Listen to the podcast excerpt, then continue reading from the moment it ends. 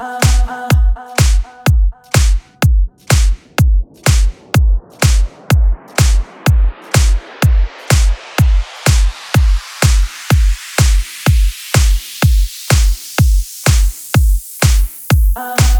oh.